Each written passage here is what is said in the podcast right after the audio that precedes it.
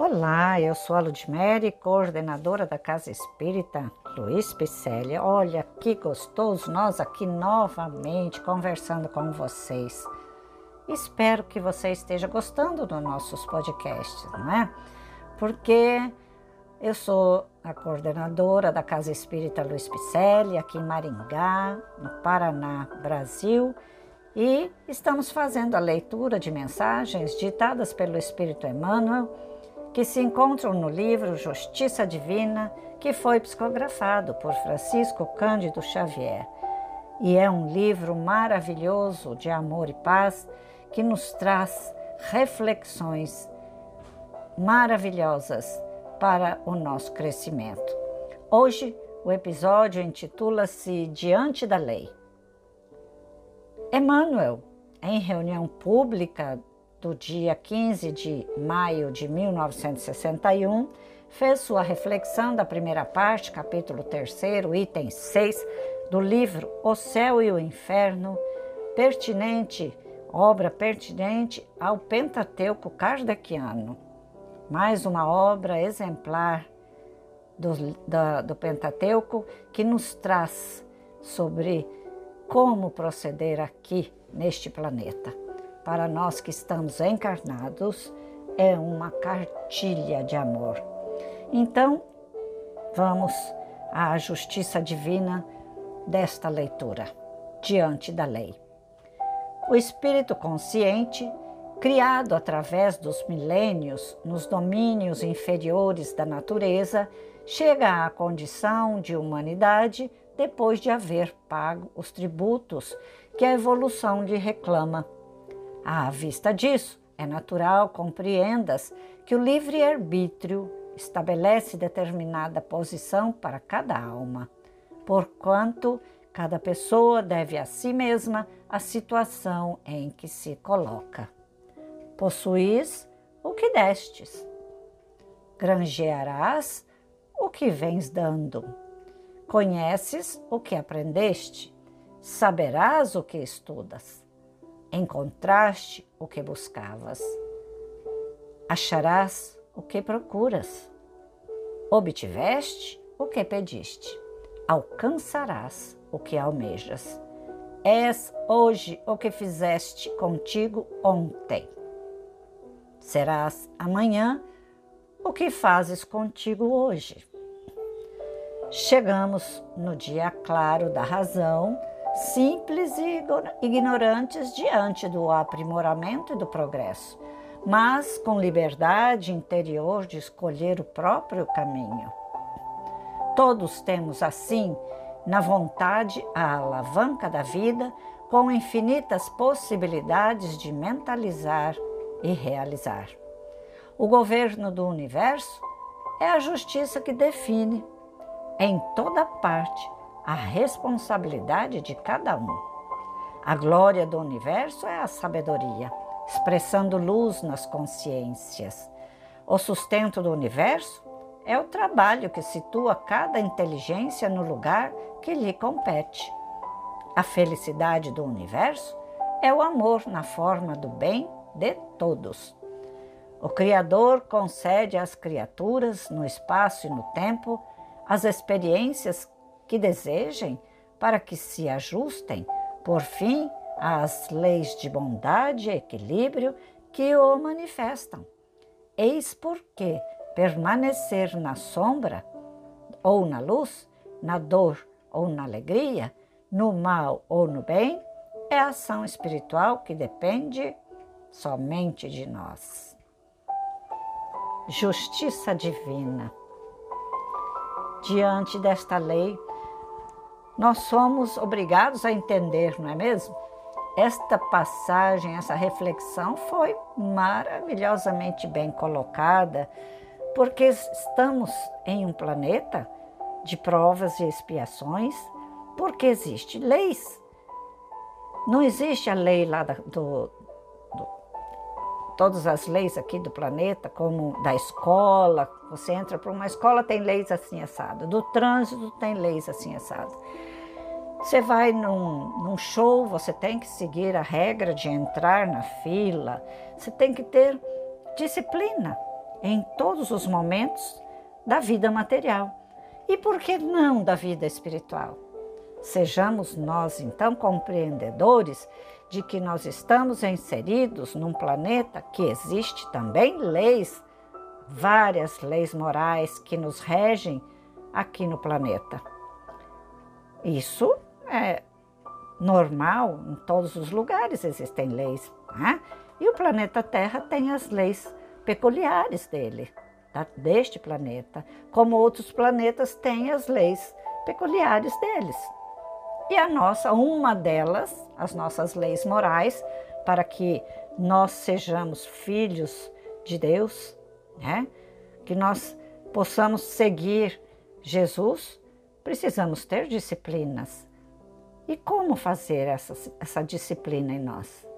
Fazendo escolhas boas, não é? Temos o livre-arbítrio de escolher. Não existe um determinismo. Você vai pagar conforme o que você escolher. Não. Está bem compreendido hoje nas Escrituras que não existe a pena pela espada você fere, pela espada você será ferido. Não, não existe mais essa, essa taxativa, né? esse determinismo.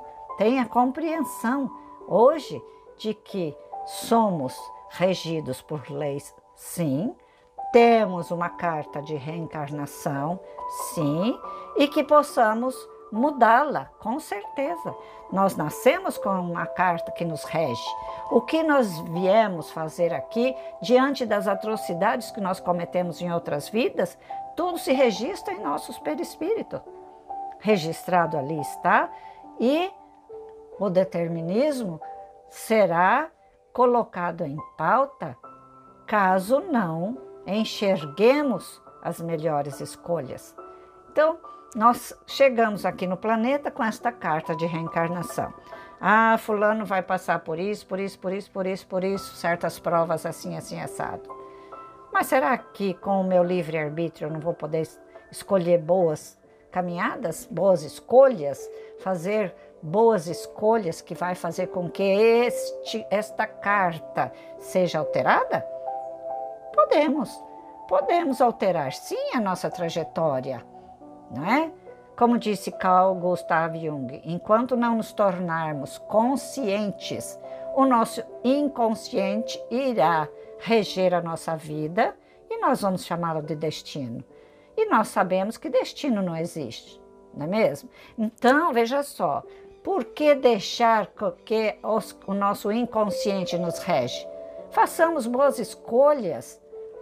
Vamos nos tornar conscientes de que nós estamos passando aqui é fruto do nosso passado.